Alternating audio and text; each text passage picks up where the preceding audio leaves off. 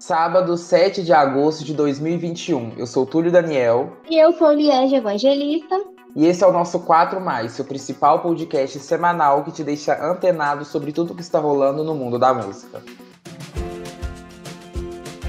Olá, ouvintes! Chegamos ao mês de agosto, um dos meses mais longos do ano. E claro, estamos juntinhos com você para te deixar sempre atualizado sobre tudo o que rolou no mundo da música ao longo da semana.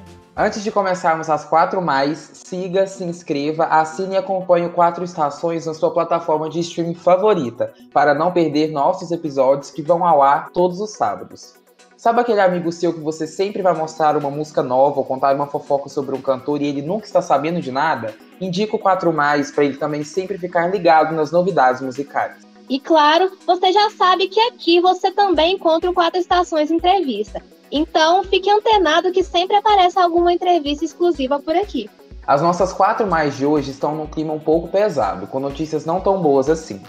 Para começar, a morte do filho da cantora Valquíria Santos virou um dos assuntos mais comentados e discutidos essa semana, relembrando como a homofobia e os ataques virtuais podem ser fatais. Valquíria é ex-vocalista da banda Magníficos e seu filho Lucas, de apenas 16 anos, foi encontrado morto na casa onde morava em Natal, após receber ataques e comentários homofóbicos em sua conta do TikTok.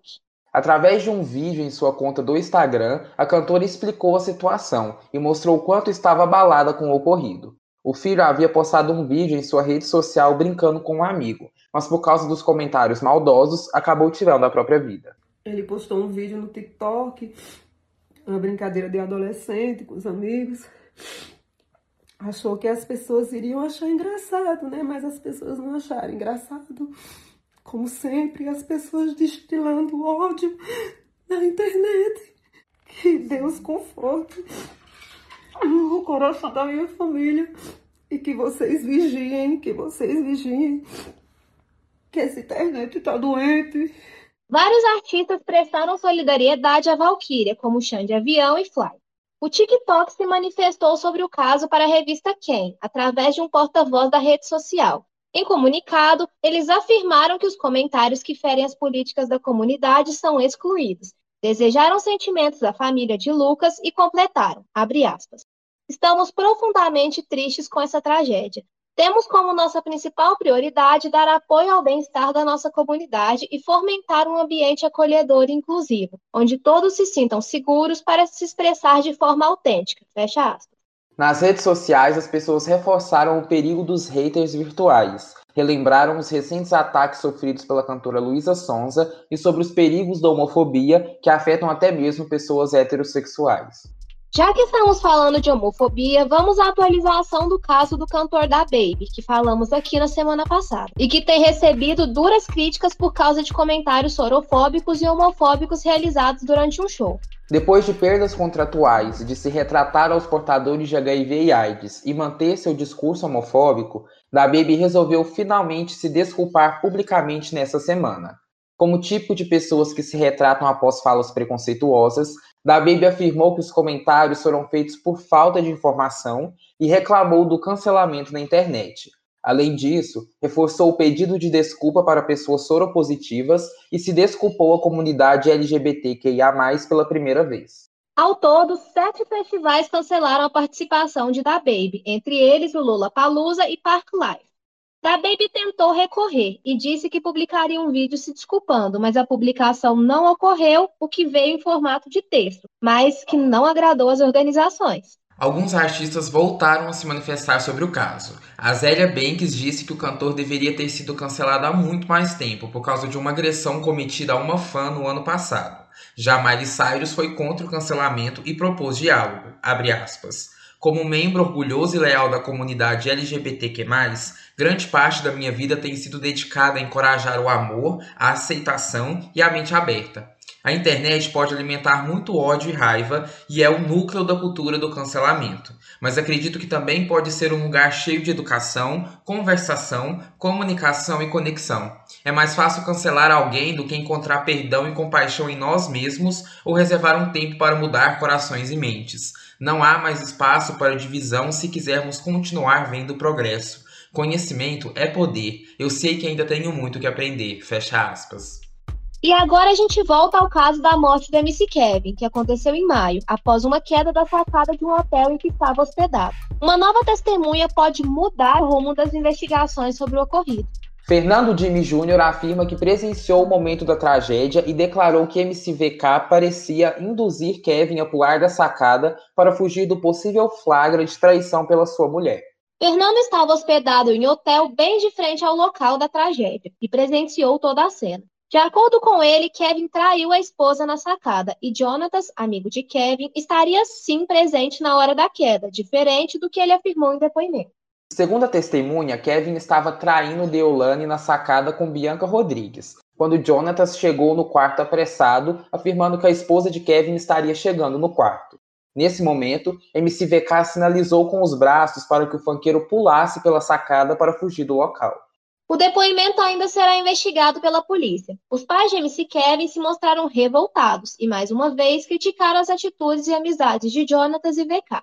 Agora, para encerrar as quatro mais de hoje, vamos mudar de clima e falar de novidade.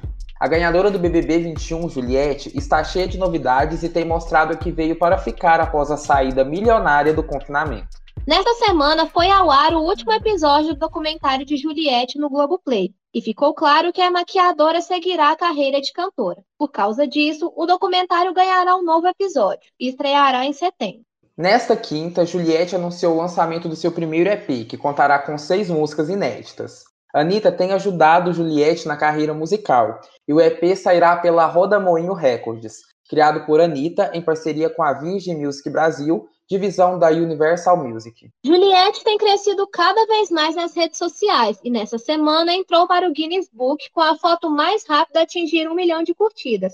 Levaram apenas três minutos para a publicação atingir o recorde. É o poder.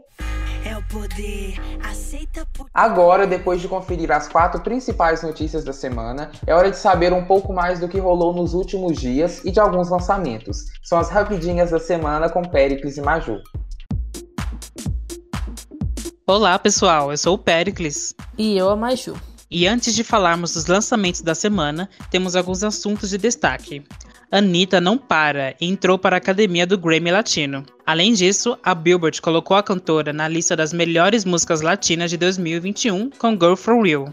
E depois de muita treta e xingamento, a Zélia Banks elogiou a capa do novo single de Liso e parece que a paz entre as duas está próxima de acontecer.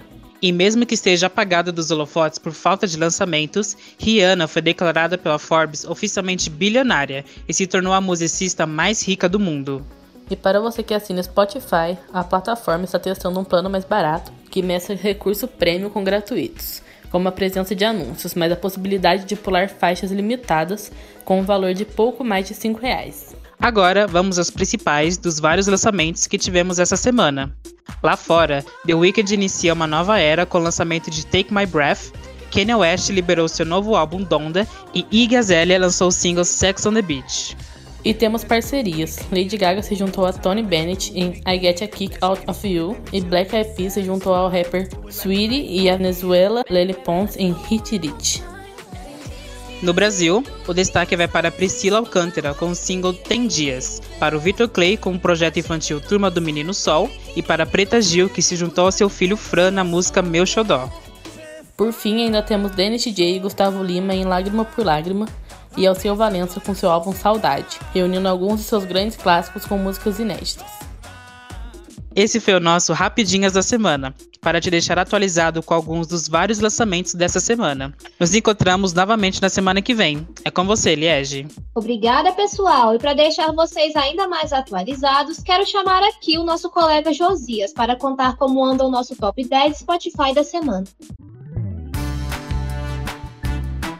Olá pessoal, eu sou Josias Ribeiro e é hora de conversarmos um pouquinho sobre como andam as paradas de sucesso nacional e internacional do Spotify. No nosso top 10 global temos novidades. De baixo para cima, até a gravação desse podcast, o décimo lugar está com Todo de Ti, do Raul Alejandro, seguido de Volve, de Aventura e Bad Bunny, que aparece pela primeira vez. Kiss Me More da Doja Cat, Monteiro do Lil Nas X, Happy Than Ever, estreia de Billie Eilish, que já era bastante aguardada no nosso top 10 dessa semana, e Good For You, da Olivia Rodrigo. Em quarto lugar, continua Bad Habits, do Ed Sheeran. Em terceiro, sobe Industry Baby, do Lil Nas X e Jack Harlow. E em segundo e primeiro lugar, continua o Big, do Maneskin e Stay, de Kid Leroy e Justin Bieber.